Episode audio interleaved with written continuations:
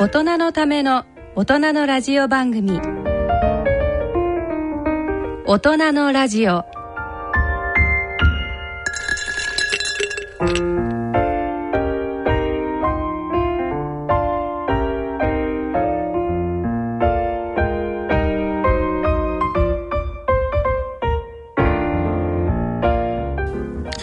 皆さんご機嫌いかがですか？安倍賢人です。ご機嫌いかがですか？ソンミヒョンです。第3土曜日のこの時間は大人の愛をテーマにお送りいたします。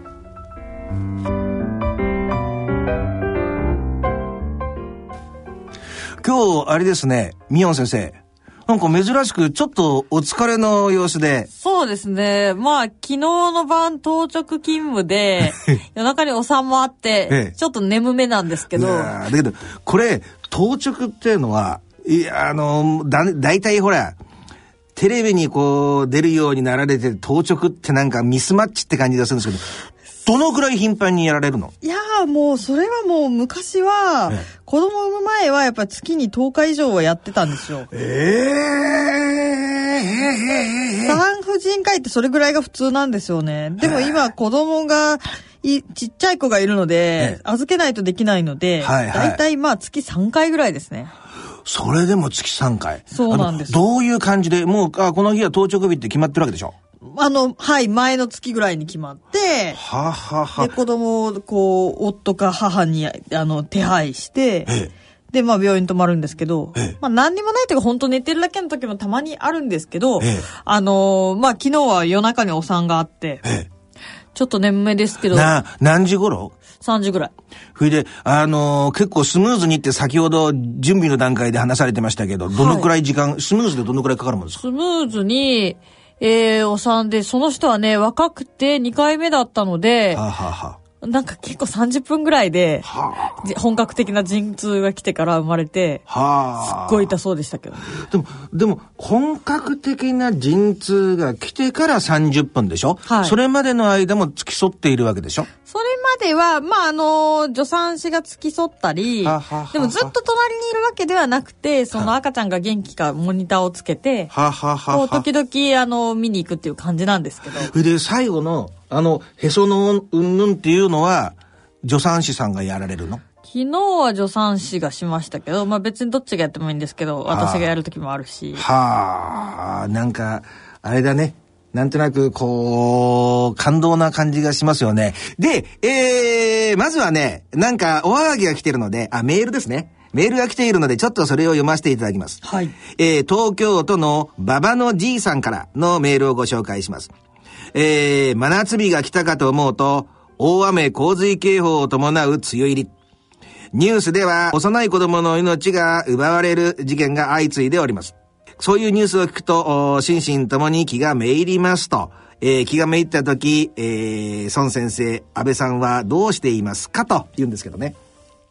気がめいった時か、なんか雨の日とかだと、まあ、気がめいります安倍さんは。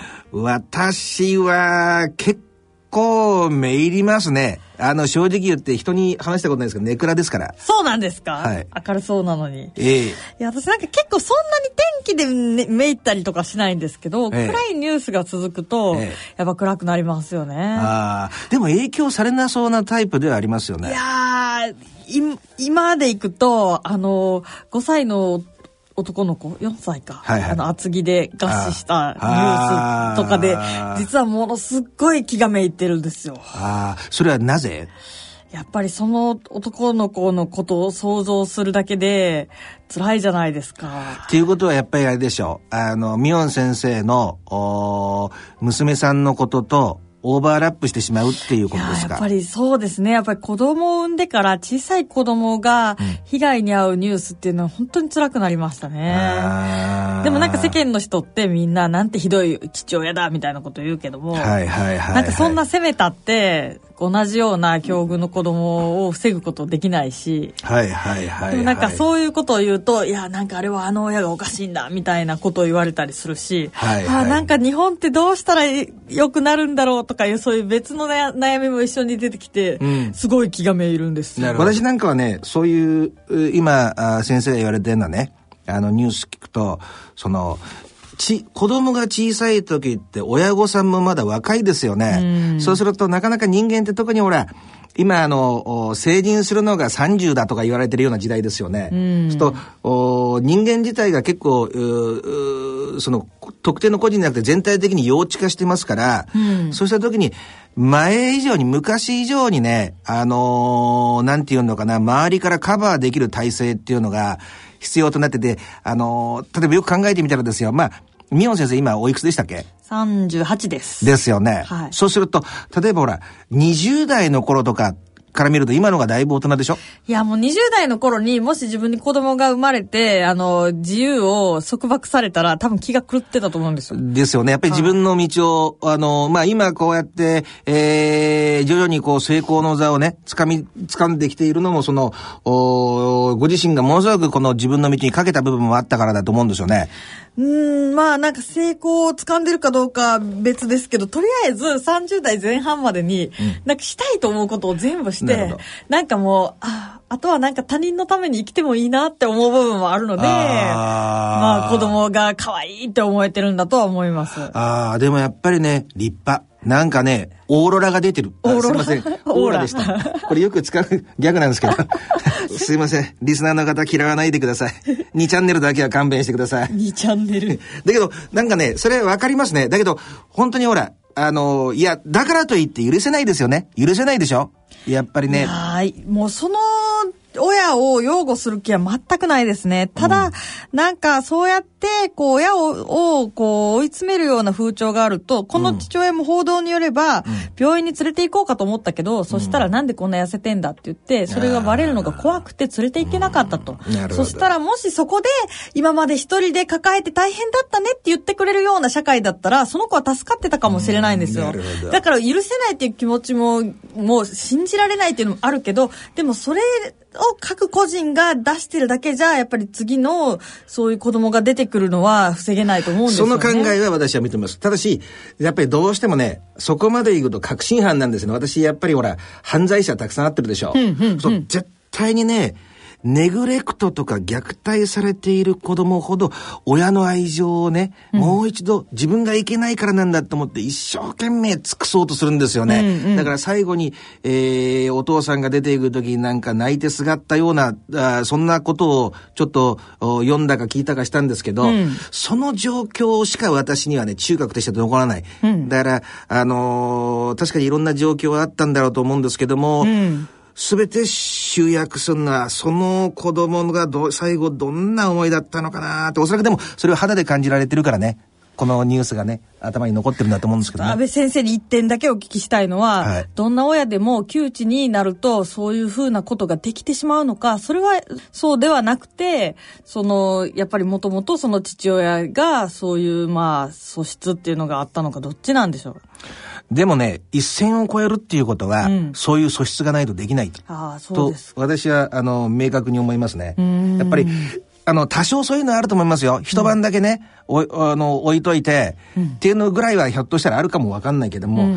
だんそんだけ革新犯的に繰り返すっていうこと自体、で、あそこのうちっていうのは、えー奥さんも離婚して、その後全然その、おこのことに関係して登場することすらないでしょう。そうですね。もし、ミオン先生が、はいね、あのーおあの子供のお母さんだとして、うん遠くにい住んでるとしても、私だったら絶対にこう、コンタクトを取ると思いますね。いや、コンタクトは絶対取りたいと思うし、離れ離れになることも考えられないですけど。そうでしょ？そうでしょ？でも、こう、離婚の時にね、もう絶対会わないとか、そういう約束をして、なんか離婚する夫婦もいるでしょ？その子供に会わせないとか。そういうのはどうだったんでもですよ。でもそれで法的にそうだったとしても、私はその立場に置かれたら、通常のおほとんどの人が、ああ、でもうちの子どうしてんのかなっていうふうに、あの、コンタクト取るかどうかは別としても思っちゃうし、手紙だけでも書けないものかなとかね、なんか、あのー元気でやってんのかなって、やっぱり正常な感覚を持ってたら思うと思うんですよね。いや、それは正常な感覚持ってたら絶対思うと思います。ですよね。ですから、はいあの、ある意味ね、そういう、うまあ確かに私、えー特別な、あーなんて言うんですか、グループばっかり相手にしてる部分もあるんですけど、これに関してはね、確信犯だな、っああ、そうですか。て思っちゃう。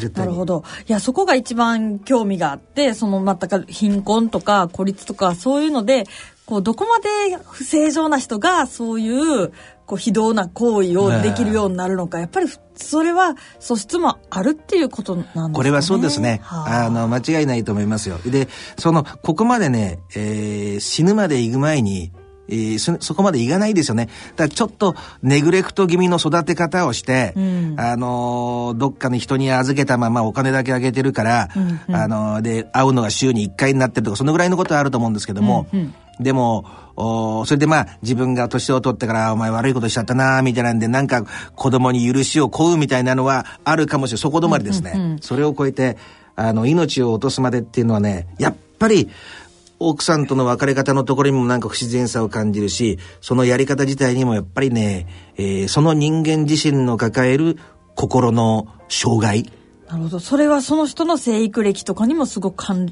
連してるだとんです。私は考えますね。なるほど。まあ、最初からね、重い、あの、テーマですけども、でも、気がめいった時というね、テーマですから、ちなみに私の場合にはお酒を飲んでしまうと良くないことなんですけどね。なるほど。私も飲みたいです。そのうち行きましょうね。はいそれでは、大人のためのラジオを進めてまいります。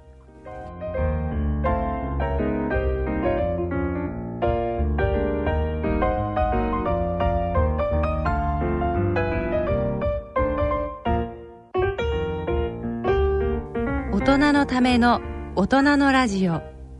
この番組は野村証券ほか各社の提供でお送りします。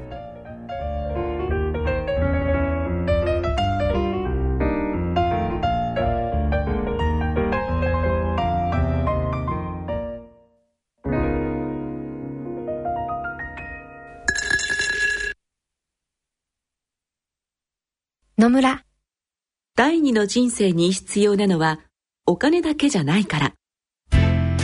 ゆったりとした旅を楽しみたい。健康はもちろん若々しさもまだまだ保ちたい。住まいをもっと快適にしたり相続のこととかもしもの時のことも考えておきたい。セカンドライフのために知りたいことってたくさんありますよね。あなたのハッピーなセカンドライフのために。野村証券の本支店ではさまざまなスペシャリストを講師にお招きして野村のハッピーライフセミナーを開催しています。詳細はウェブで「野村のハッピーライフ」と検索してください。なお当セミナーではセミナーでご紹介する商品などの勧誘を行う場合があります。それの村に来てみよ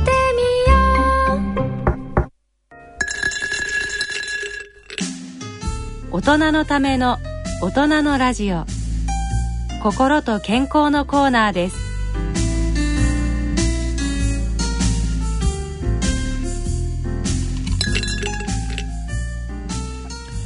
健康医学のコーナーです。第3土曜日のこのコーナーは、大人の愛、大人の医科学をテーマにお送りします。メールの質問が来ておりますので、ご紹介いたしましょう。埼玉県の42歳の悩める親父さんからのメールです。いきますよ。42歳になる悩める親父です。どこから仕入れた情報か。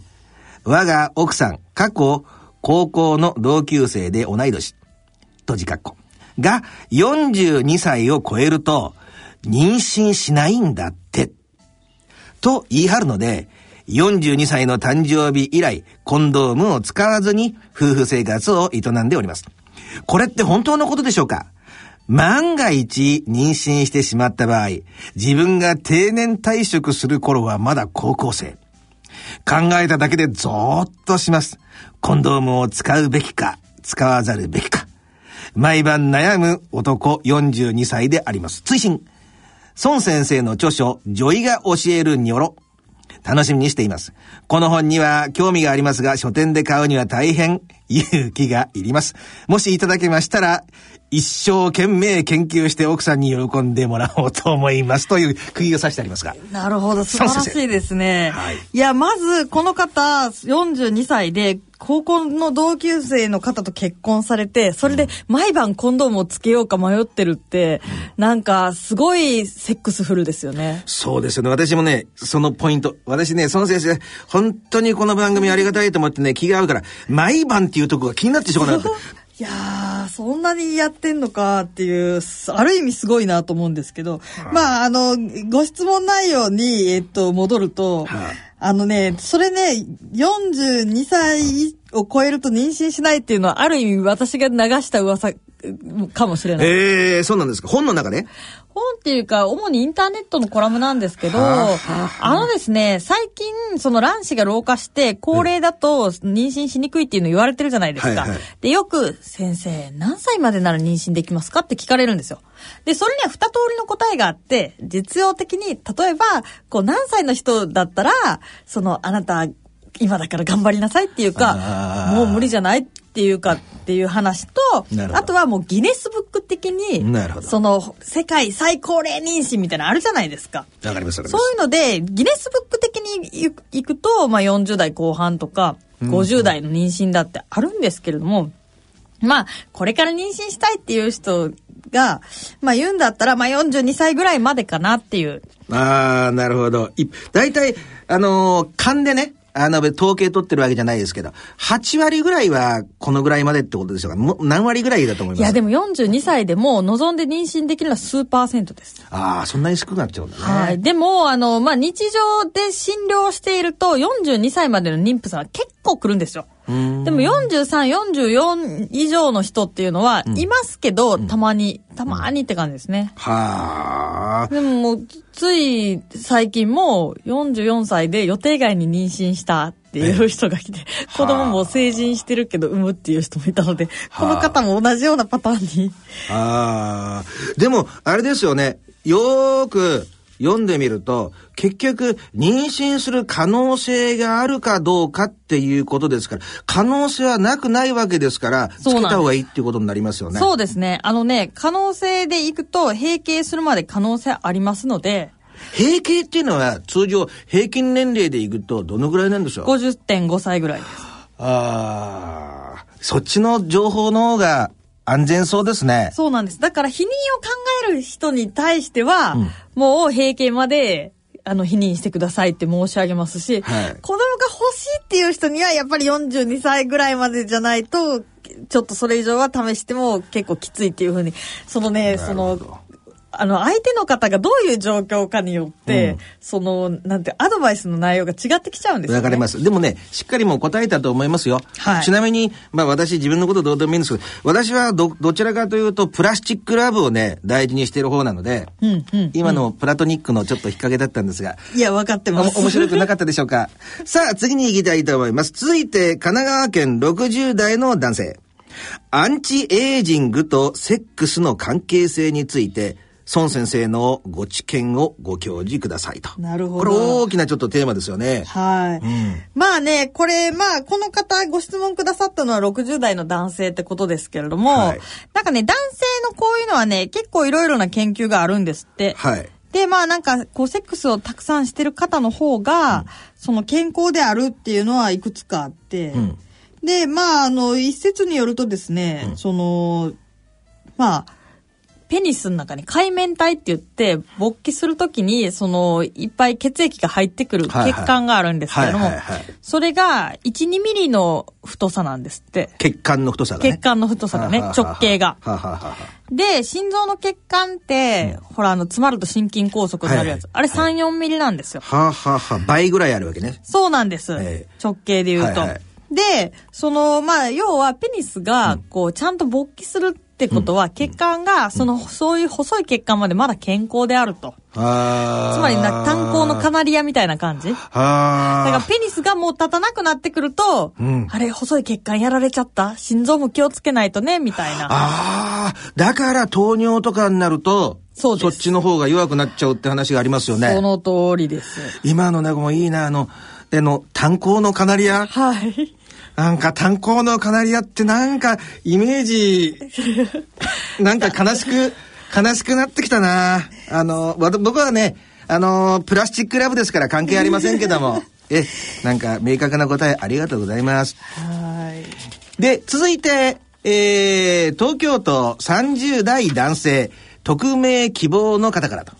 匿名希望なんですね。どんな質問でしょう ?G スポットに関する質問が来ています G と。スポット。で、えー、女性との秘め事をいたすようになってから早20年。男として立派な成人を迎えました。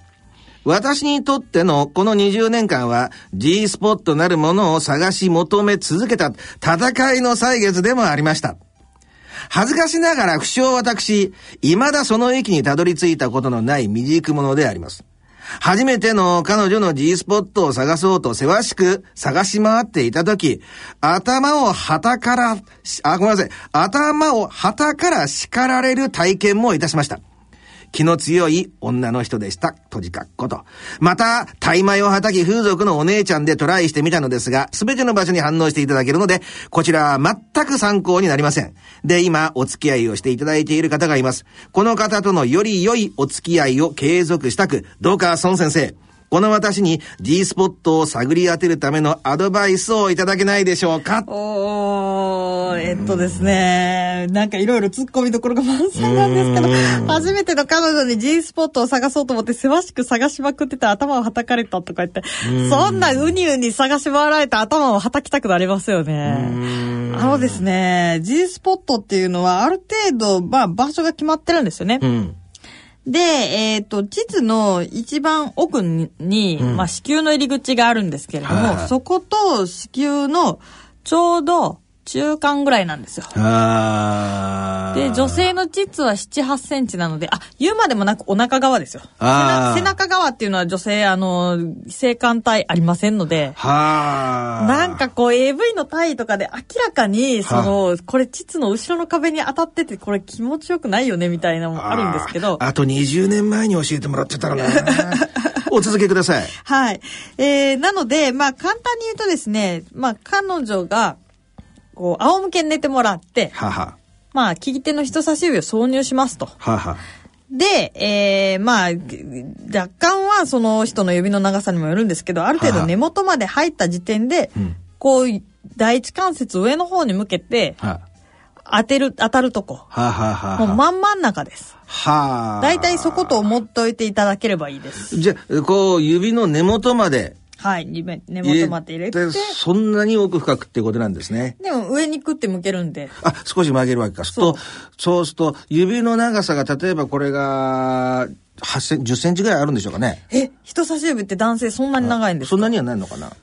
でもここでこうに、こうなんかほら、物を盗む時の、あのーね、ジェスチャーみたいにこう曲げるわけだから、そうですね。でも6、7センチぐらいでしょうかね。5センチぐらいかな。えっとねやすあの、4センチぐらいのところです。はあ。はい。なので、ちょうどクって曲げて、で、あの、スマホの画面をタッチするかのような、はい。あの、う、強さです。スマホの画面を、そんな時代になったんだな。これ10年前だったら言ってることわかりませんよね。そうそう、スマホのって言われてもね、時代ってそういうことですよねちょっと。前までは、あの、マウスをクリックする？くらいって言ってたんですけど、最近みんな、あの、マウスでクリックしなくなったんで、スマホの画面をタッチするっていう風に。もうね、孫先生勝てないね。なんか、い一つを拒絶してもまた次の手、あの手この手で攻めてくると、なんで人気があるかっていうことは分かりましたね。でもね、私正直言っていいですか？あのー、孫先孫先生がね、宮野先生がこう、もう攻めどころがいっぱいだっていう時に、よかった。私だったらもう、スルッとなんか、すり抜けてしまって、どこも掴むとこがないですからね。なんかね、一つだけ感じたのはね、さっきこう読みながら、はいこの、頭を旗からどうのこうのって読み間違えたところ、ソフトに頭を旗かれって直してくれるなとか、そんなところがね、えー、孫先生ありがとうございました。えー、番組では大人の皆様の愛の悩み、特にセックスの悩みに関するご質問、ご相談を受け付けています。応募の宛先は、郵便番号105-8565、ラジオ日経大人のラジオ、大人の愛の係までご応募ください。また、大人のラジオの番組ホームページにあるメール送信欄をクリックいただき、ご応募いただくこともできます。番組、えー採用された方には、孫先生のご著書をプレゼントさせていただきます。これは漏れなくでいいんですよね。宮崎さんが漏れなくで OK と言っています。えー、また、頂戴しました質問は、プライバシーに十分配慮し、取り扱わせていただきます。えー、全くの匿名でも可能ですと。今日の方々もじゃあみんな、孫先生の本をもらえるということですね。いやー、こんな嬉しいことないですね。はい、それで G スポットも見つかると思います。かと思います。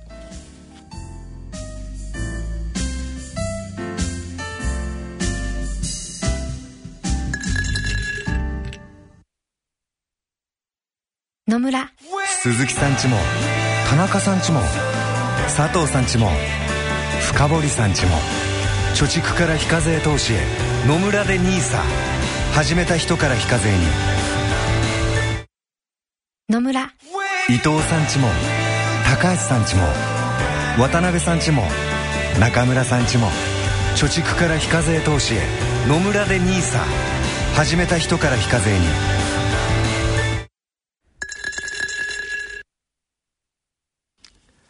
はーい。社会病理のコーナーです。今回のテーマは、サイコパスについての、おーまあ、分析をね、試みたいと思います。まあ、初めての試みですけどね。あのー、ミヨン先生、はい。こう、つい最近ね、はいあの、例の、おーコンピューターのはい。遠隔操作はい。で、あのー片山被告ですか？なんかちょっと、こう、ぽちゃっとしてる感じのね。はい。が、自分は、あーサイコ、自分自身のことをサイコパスだと。平気で嘘をつけるんだって、ね、言ったのを覚えてらっしゃいます？はい。あのー自分の弁護士さんをずっと欺いてた人でですすよよね。ね。あれ、あのー全然ほら、先生の専門と関係ないんで、はいもうだ普通の第三者として、もうはいどんな風な印象を受けられました、いやーなんか最初、その、まあ、片山被告が最初に逮捕された時に、はいはい。もう、まあ、風貌が特徴的じゃないですか、はいはいはい。片山被告、はいはいはい。で、それで、なんか、こう、まあ、マスコミはもう、犯人だ、みたいな感じだけど、はいはい。いや、冤罪の可能性もあるんじゃないのみたいな話が結構出てて、ええ。で、私も、そうだよな、まあ、なんか、い。まあ、どれが本当か私にはわかんないけど、なんか、はい。いかにも、なんか、こう、まあ、特徴的な風貌の人を捉えて、はいなんか犯人扱いしてるのは、これなんかマスメディア危険なんちゃうかなみたいな感じで思ってたんですよ。なるほど。第一印象ね。はい、第一印象です。はあ、はあはあ、私、第一印象からね、あーこの人は犯人だなって、真面目に本当に、あのー匂いですね。そうなんだ。やっぱり、あのー専門柄、えー、なんていうんですか、人に、人に危害を加えたり、人の領域を犯したり、人を殺害したりとか、そういう人しか扱ってないので、なんか、もう独特の雰囲気がありましたね。だからあの、弁護士の人が、ものすごい最初強気だったですよね。そうですね。ね。あれ、あんなこと言っちゃって本当にいいのかなって私ずっと思ってて、へー。なるようになったから、あの、あれですけど、今日はね、もう初めての試みで、はいえーミニサイコパス講座を行いたいと思うんですよね。わあ、聞きたい。でね、サイコパスって実際に何なのかと。あ、ちなみに言っときますけど、まあ、この片山被告はサイコパスじゃありません。違うんだ。絶対違う。へー100%違います。で、サイコパスっていうのはね、あの、定義が、うんえー、相手に対する共感うん。から、えー悪いことをした時の罪悪感、うん共感と罪悪感が完全に欠落してしまっている人がサイコパスなんですよね。そうなんだ。ええですから、こう、そういう風に言われると、結構特殊な人を思い浮かべません？だいぶ。ね。例えばこうやって私がこう、ね、ミヨン先生の手をこう、くねってつねったりするでしょ？うん。だとしたら、別に、痛い痛いよって言っても、ごめんって言うけど全然悪いと思ってないとか、んね。あのーよくね、あのー海外なんかだと映される、イメージ的なあれだと、こう、猫がね、この塀のところにいるとしますよね。その、なんか普通の女性ですよ。スカート履いて、この、もう会社員みたいに見える、まあ、5、60、55ぐらいの人ですかね。こう、猫をこうに首のところで持ち上げますよね。と思ったら、近くにある、プラスチックのあの、ゴミの袋の中にポーンって入れて蓋閉めちゃうんですよ。へー。これあれ作った演出じゃなくて、本当にやっているのが、そのマンションか何かの、あのーまあ、あーありますよね。えービデオっていうのかな。はいはい防犯カメラ防犯カメラ。はいで、あの、今の二つがね、罪悪感と共感がないっていうのが定義なんですけど、うん。と、きっと、ものすごく特殊な人を思い浮かびますよね。はい。え、それは、例えばその猫をいじめる実験、あの、件とかでは、はいはいその、なんていうか、サディズムとは違うんですか？こう、いじめて喜ぶっていうのと、共感がないっていうの。を、もうね、ミヨン先生ね、やっぱりお医者さんで頭がいい。ついてるとこが、サディズムと非常に近いし、ナルシズムとも、ナルシシズムとも非常に近いんですけど、ポイントは、ああいうサディズムの人も、ナルシシズムの人も、やっぱりどっかで、あ、ちょっとまずいな、とかそういうところがあるわけ。あの、ナルシストの人がいるでしょ。もう人の、相手の気持ちが読めないで、バーって自分のことばっかりやっちゃうんだけど、後で、なんとなく、あれちょっと俺やりすぎちゃったかな、とかそういうのがあるでしょ。それがない人です。なるほど。でね、あの、あえて、第二の定義に移りたいんですけど、はいどういう人が、あ、ちなみに、どのくらいいるかっていうと、うん、人口比で。はい。アメリカ社会ですと、昔は100人のうちに1人って言われたんですが、今25人のうちに1人。え、100人に4人そんなにいるんですか？ということは、自分の周りにも、例えば、あーミヨン先生病院で働いていらっしゃるでしょ？はい。25人ぐらいって周りに平気でいますよね。その中に、ただ、これアメリカの話ですから、はいあれですけども、私それでもね、私の勘だと、50人に、はい。まあ、40人に1人ぐらいは絶対日本でもいると思いますね。ああ、そうですか。その、例えば共感とか罪悪感が全くない人っていうのと、ええなんか、うす、あっても薄い人いるじゃないですか。もうね、ミヒョン先生もまるで打ち合わせたようにもう見事 ね、今日もう神社に連れて行きましょう。神社、イエーイ。ね、これね、こうなんですよ。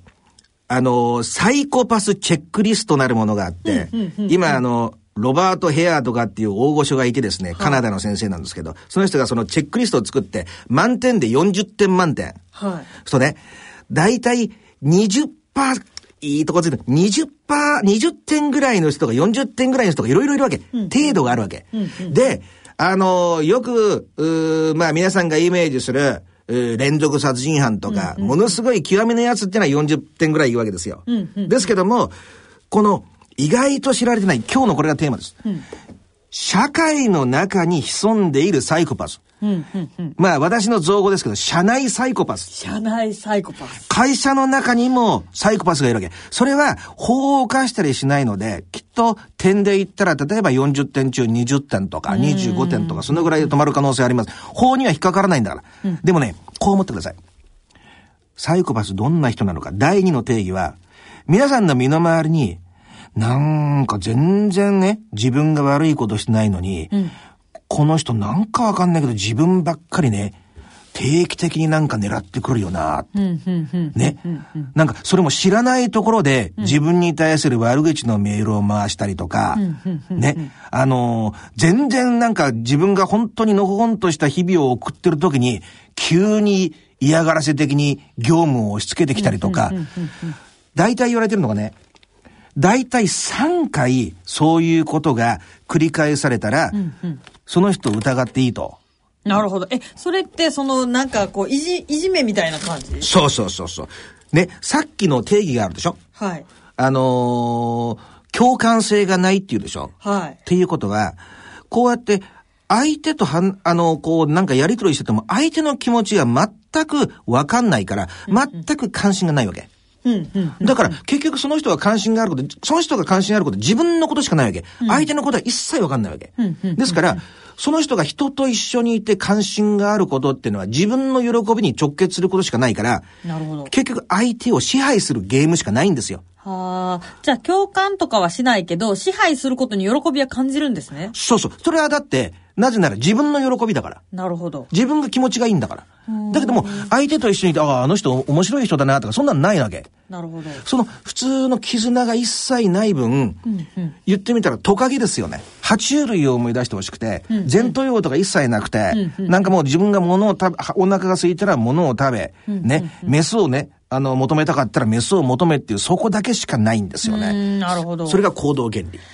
じゃあ、その相手が嫌いでいじめるとかいうのとは根本的に違うんですね。全然ちょまたね、もうミヒョン先生、やっぱり大阪大学医学部違いますね。本当にね、相手が何かをしたから嫌いなんじゃなくて、元からもう相手なんかどうでもよくて、人を攻撃して快感を得たいっていう、もう自分の中にそういうエンジンがあるだけですよ。相手は誰でも構わないわけ。ね、なるほど。ところが、そうするとなんかものすごいモンスターみたいなものをね、想像するでしょ？はい。ところがなんですよ。表面的には区別がつかないわけ。つかないですよね。全く普通の人。で、ね、どういうのかというと、彼らが相手を支配する、もうその、その支配ゲームが原理だってことなんですけど、どういう技術を使うかと。基本的にはもう一番多いのがもう病的な嘘。病的な嘘。もう、もうどこに行っても嘘、嘘、嘘。例えば、ね、こういう会社なんかでハラスメントを自分が徹底してやってるわけですよ。ね。やっていながら自分がハルハラスメント委員だったりするわけ。ああ、なるほど。わかります？平然と。そう。で、あの、中に暴力的なレベルの人になってくると脅しをしたりとか。でも、一般の社内サイコパスみたいなレベルの人っていうのは、ね、もう一言で言ったら、何が武器かというと、同情ですね。あ私なんかもうね、ほんと大変、私もうほんと大変なんですよ。子供の面倒ばっかり見ててって、そういう風に言うと、なんか、こう、くぐって惹かれる人っているでしょ。あ。ああ、います、います。そうやって相手を引っ掛けて動かしていくと。なるほど。ちょっと同情を誘うようなことをして、そで、こう支配する。なんか、あれですね、おとりを使った。そう。本当に巧妙な。ですからね、あの、ちょっとね、結論まで最初言っちゃいますかね。それから、あの、ミヨン先生いろいろね、あの、つっついていただきたいんですけど。はいだから、頭の中でね、こう思っていただければいいと思う。身近にいて自分が何もやってないのに、ね、わからないところとかで自分の悪口を言いまくったり、知らないところでね、つつっつき落とそうとしたりしてて、ね、その、どういう手口を使ってるかって、周りにいる力のある人間を同情で、ね、自分に巻き込んで、ね、それを技術にして、で、最終的に嘘が発覚しそうになると、泣く。泣くんだ。空泣きする。ね。えー男でも。そう。男でも女でもその、で、もう一つの、およく言われることが、もう自分のことにしか関心がないから、自分の病気とか自分がちょっと調子悪いとかつまんないとかそういうことってのはものすごく大きな問題なわけ。うん、うん、うん。だから、ちょっとなんかこういうとこにおできができたりすると、これ大丈夫なんかながんじゃねえんかなとか。その三つですね。うーん。ね。そんな話を聞くと、ミヨン先生どんなことを考えられます？いやーなんかその人は人の注目を集めたいとか、そういうのではないんですか？え結局は快感が得たいんですよね。快感がね。ね。もう、人との心の絆が持てないわけだから、物理的な関係しかないでしょ。その人が持ってる感覚の全ては自分の気持ちでしかないわけ。いい気持ちになるか、疲れてるか、あ、面白いなって思うのは、でもさっき言ったでしょ共感とか罪悪感とか感覚的なにものすごく鈍感になってますから、普通のレベルだと面白くないわけ。例えば、私がね、あのーこれはもう、だから、サイコパスチェックリストで言うと40点のレベルですよ。リチャード・ラメレスっていうね、あのー連続殺人犯がいるんですよ。ナイト・ストーカーって言われて。もう、手紙の私ずっとやりたりしたわけ。女の人しか興味がないから、途中から私返事来なくなっちゃったから、私の奥さんになり変わって、ね、女の手、あのーふりをしてやりとりしてるわけ。そうするともう聞いてくる手紙の中の8割は質問なんですよ。はね、初体験はいつ？とかね、あの、いつキスしたとかね、あの、シャワー浴びるときにどこから洗うの、で、その中に面白いことが書いてあった。こうね、あの、僕ね、昔海に住んでたんだけど、海の近くに住んでたんだけど、ある時ね、あの、海でずーっと泳いでいっちゃったら、あんまりにも遠くまで泳ぎすぎちゃったんで、ね、海上警備隊のヘリコプターが来て、戻りなさいって警告、サメが出てくるといけないから戻りなさいっていう警告を受けたことがあるとかね。ほもう車とかを飛ばしすぎて、砂漠で飛ばしすぎて、気がついたらあと5センチでね、谷底に落ちるとこだったとか、感覚が麻痺してるから、よっぽどのことじゃないと面白くないの。なるほどでねも。それは極みですよ。ただしね、今日ね、あの、こういうことをね、メディアで言った人は今まで誰もいないと思うんですけど、このサイコパスという人間は、絶対に治らないんですよ。治らないんだ。治らない。どんなこと、あのーなんていうんですか、私のね、あの、対応の仕方が悪かったからかなって、さっきちらっとそんなようなことをミヨン先生もらしたでしょ。自分がやってることに一切関係ないし、こっちがやり方を正したところで、もう、相手がね、どういう習い方するかっていうと、普通に生活してますよね。で、なんか、口も聞いたことがないのに表彰されてるような人間、社内で表彰された人間がいるとすると、あいつ面白くないなって思って、そいつを引きを、引きずり下ろせるようなレベルの人間と平気でセックスをしたりして、それで、あの、あの男は私にものすごくね、昔ひどいことをしたんですとか、そういうありもしない嘘を言いくるめて、そいつをね、引きずり落として、押した瞬間にものすごい快感を感じると。なるほど。え、そのサイコパスの人は、こう、異性とはどういう付き合い方をするんですか？当然恋愛感情とかないわけですよね。ないんですよ。ですから、あの、もう、ポイントが鋭い。だからもう、機械的に、もう、その快感を得られるだけのう性交渉を持って、次から次へと移っていくんですよ。ですから、サイコパスの人ってのは子供がたくさんいるわけ。ああ、なるほど。もう、おその一つのところにじっとしてられないから、刺激がないから。なるほど。行動原理がね、行動原理がどういうのかっていうと、絶えず刺激がないと面白くないけど、だから感情がないんだから。何か物理的になんかね、相手を落としてる。ゲーム、行動原理が、もう、あいつね、この間引っ掛けてやったからやっと落ちたとかね、首になって、しめしめ。で、しばらくね、のびのびと暮らしてるとするでしょ。まただんだん面白くなくなってくるから次の獲物を探すと。そういうことをずーっと一生で繰り返す。でも凶暴な手口じゃなくて、泣き脅しで、同情を使うと。え、でも結婚してたりとかもするんですか？そうそう。そういう場合にも、結局全然働かなくなっちゃって、奥さんの寄生虫になるとか、ね、子供のことなんかも全然可愛くないから、夜泣いたりしてもうるさいから何とかしてくれとか。だけども、自分がそうやって離婚のギリギリになったりすると、急に子供の面倒を見たりするわけ。でも、そこには愛情のかけらも一つもないと。うーん、便宜的にやってるっていうそうそう感じなんですね。でね、これなぜね、今回ね、私今日のこの、今回の大人のラジオに命をかけている部分もあるんです。なぜかというと、こういう人間が社会に確実に存在して、この人はもうどうしようもできない存在なの。そういうね、日本人って優しいですよね。村社会で育ってきて、ね、あんな奴だけど、ね、いいとこもあるんだから、みんなそう思いたいと思ってるんですけども、アメリカ社会の25人のうちに1人がサイコパスだと。日本社会って確実にアメリカ社会化してきてますよね。そうすると、どんどんどんどんその人数はアメリカの社会に近づいてきてると思う。そうすると、皆さんの会社とか病院とか、研究所とか大学とか、ね、見渡してみていただきたい。必ず思い当たる節があると思う。うん。多くはね、完全なサイコパスになってない人も結構いると思うんだけど、うん、うん。明確に、こいつなんかおかしいよないや、でもそういうなんかおかしい人っていますよね。ある一定のグループに一人とか。そうそう。で、それがね、それを見く見極める鍵が3回続けていく。それがなんか身に覚えのないようなことに対する攻撃で定期的に続いてて、他の人にはものすごい弱いふりをすると。なるほど。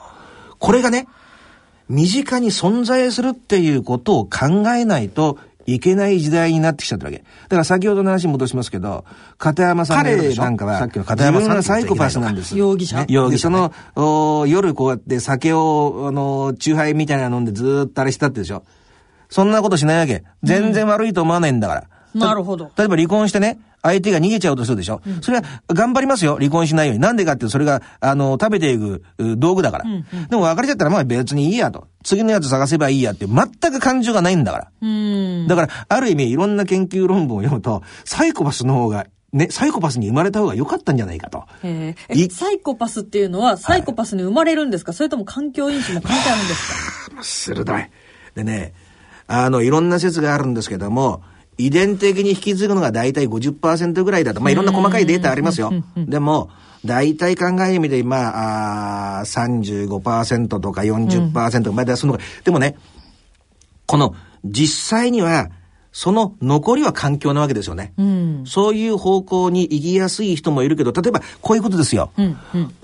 こういうサイコパスの子供に生まれればサイコパスの遺伝子をそれだけ、まあ50%近く持ちますよね。はいでも、お、親がサイコパスだから当然子供の面倒を見ないわけだから、環境因子もものすごくサイコパスを生み出しやすい因子になりますよね。これが今、今日ね、大人のラジオですから大人の話ですけど、環境と遺伝子が合わさってその人間を作るっていうね、どっちも切り離せないんですよって話なんですよね。なるほど。えっと、共感とかだと男女でもともと能力に差があったりするじゃないですか。はいはいサイコパスもやっぱ男女差っていうのはあるんですか？やっぱりね、男の方が多いんだろうと思うんですよね。でも、おそれは結構一概に言えなくて、あの、女性の場合にはヒステリックになっちゃう場合もあるんじゃないですかね。それのところはあまり適当なことは言えないんですけども、女性のサイコパスっていうのも確実にいて、あの、そこはちょっと私もいい加減なこと言いたくないから、でも、ど同率するぐらいなのかな。わかりませんけど。でもね、特に多いと言われるのが、外科医とか、はいあと会社の経営者、うんあと、そうですね、そういう、うーマスコミ関係とか、結局そういうのって、あの、競争するゲームで勝ち残ること自体が最優先される部分があるでしょう。なんか白い巨頭みたいな。はい。だから、ね、ミヨン先生に、これまでずーっと医学部で来てるでしょう。はい。その時に、必ずね、周り、特にまあ、あー外科医系とかね、花形系のやつのところには言う可能性多いし、なるほどね。わかんないですけど、うちの大学はそこまで割と平々凡々な人もいるんですけど。で、そういう権力が集中するとか、えーそういう知性とかそういうのがものすごく競われると、ところに多くなるっていうことは事実でしょうね。ですけどね、あの、私がね、あえてここで言いたいのは、同情しても何しても治らない絶対的な病的な存在がいるってことで、日本語に訳すと精神病質って訳すんです。精神病質ですね。すと、それをね、だから、あーどう対処したらいいんかと。これ、今回ね、どしどしどしどしこのことに対するね、あのーお便りなり、メールなりをちょっとね、あの、聞いてて思い当たる詩がある方でね、ちょっと試しに送ってみていただきたい。あ、ぜひ聞きたい。身近なサイコパス。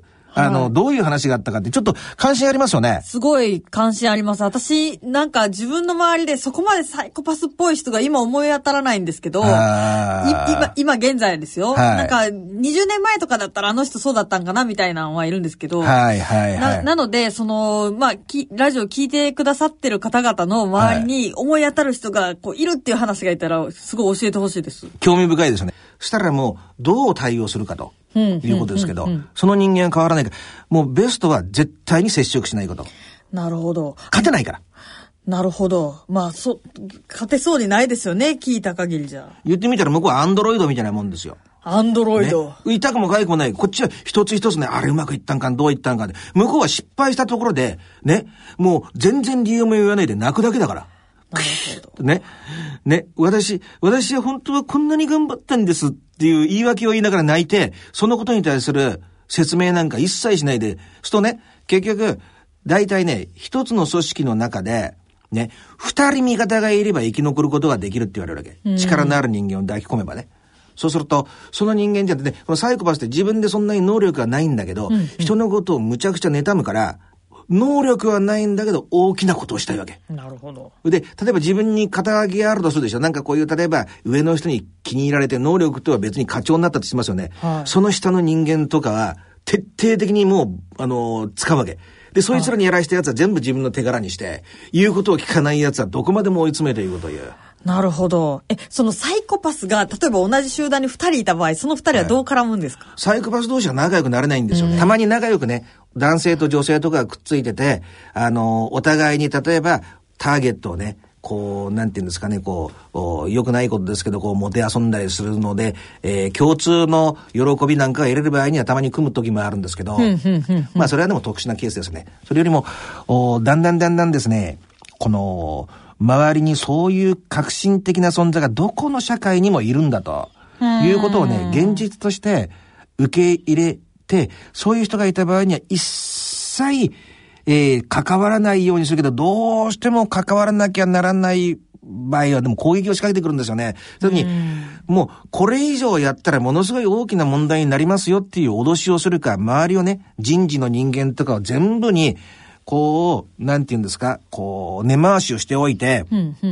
明確な、その人間のおミスをお抑えて、それを暴露して、え上の人に判断させて始末してもらうしかないんですよね。でも、99%は勝てないことが多くて、ものすごくもう、浪費する戦いになるので、基本的には、一般の感情のあるね、私たちなるほど。特に、宮尾先生のように優しい人はね、あの、ダメですね。でもなんかまあそういう理不尽な接し方してくる人がいて、自分が悪いかなって思うとしんどいけど、あもしかしたらサイコパスかなって言って私のせいじゃないんかなって思うだけでも気持ちは楽になるので、そういうこと知っとくってすごくいいことですよね。そうですよね。で、今までね、こういうことをね、やっぱり日本社会のルールがあって、特にメディアではね、こういうことを言うとみんながこう、相手に対してこの、なんていうんですか、疑心暗鬼になりますよね。そういうことをね、求めてるんじゃないわけ。でも私、これの説専門家だから、した時にそういう存在が絶対にいるってことは不動の事実で、村社会的な発想だけだと逆に、あの、優しい人たちが傷つくから、この事実を逆に現代受け止めて、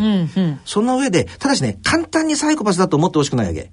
人をなんかいじめるのが好きなような人もいるけど、その人自身が苦しんでる、く実際に感情があるような場合にはそうじゃないんですよ。やっぱり本当に不動なものっていうのはね、もう一回言いますけど、これでね、あの、最後のまとめですけども、何度も何度も同じような嫌がらせ的な、身に覚えのないような攻撃を仕掛け、いざ自分が何かするとこの、お自分は弱い人間だから、っていうふりをして、完全に追い詰められると平気で泣いたり謝ったり土下座して、その場を切り抜けて、あと自分自身のことに関してだけはものすごく敏感で、ね、自分がなんかちょっと仕事が多くなったりするなんで私だけ？みたいな。そういう三拍子が揃った人ですよね。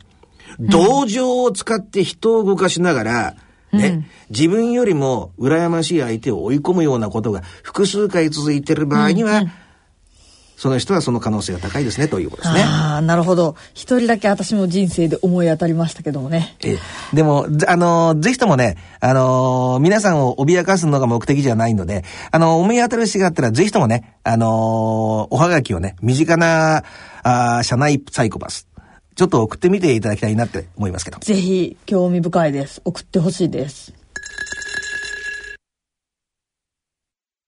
野村鈴木さんちも伊藤さんちも高橋さんちも中村さんちも渡辺さんちも田中さんちも佐藤さんちも深堀さんちも貯蓄から非課税投資へ。野村で NISA 始めた人から非課税に。大人のための大人のラジオ。は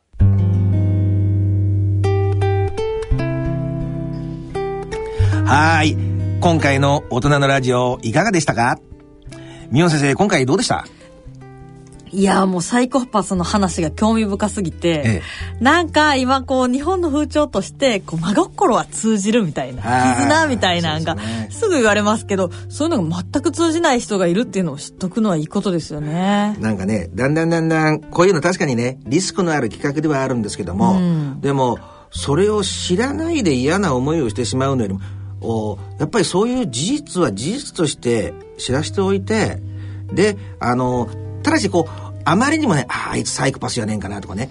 まあすぐにね認定したりとかねそうするといけないんですけど、やっぱり現実は現実としてね、知っておく必要があるかなって。なんで私はね、あの、今日、あれかっていうと、ミヨン先生なんか言ってみたら、もうす、もう、サイコパスの正反対。もうね、なんかこういう最初のオープニングのとこでもそうでしたけども、なんかこう、困ってる人がいたらね、もうお金まであげて、頭まで洗ってあげるみたいな、そんな世界ですよね。まあ、そんな、あの、なんて言うんですかね。あの、まあ、とにかく情には熱い感じですね。そうですよね。もうそれも、それがすっかり分かってね、私のこのパートナーがね、あの、ミヨン先生でよかったなというのがね、えー今日の感じです。ありがとうございます。えーそれではね、えーお時間となりました。さて、番組では疑問、質問、ご意見、ご感想をお待ちしています。宛先です。ラジオ日経大人のラジオの宛先。郵便の方は郵便番号105-8565 105-8565ラジオ日経大人のラジオの係まで。あるいは、ラジオ日経大人のラジオの番組ホームページからの投稿もお待ちしています。お相手は、私、安倍賢人と、ソンミヒョンでした。それでは次回まで。さようならさようなら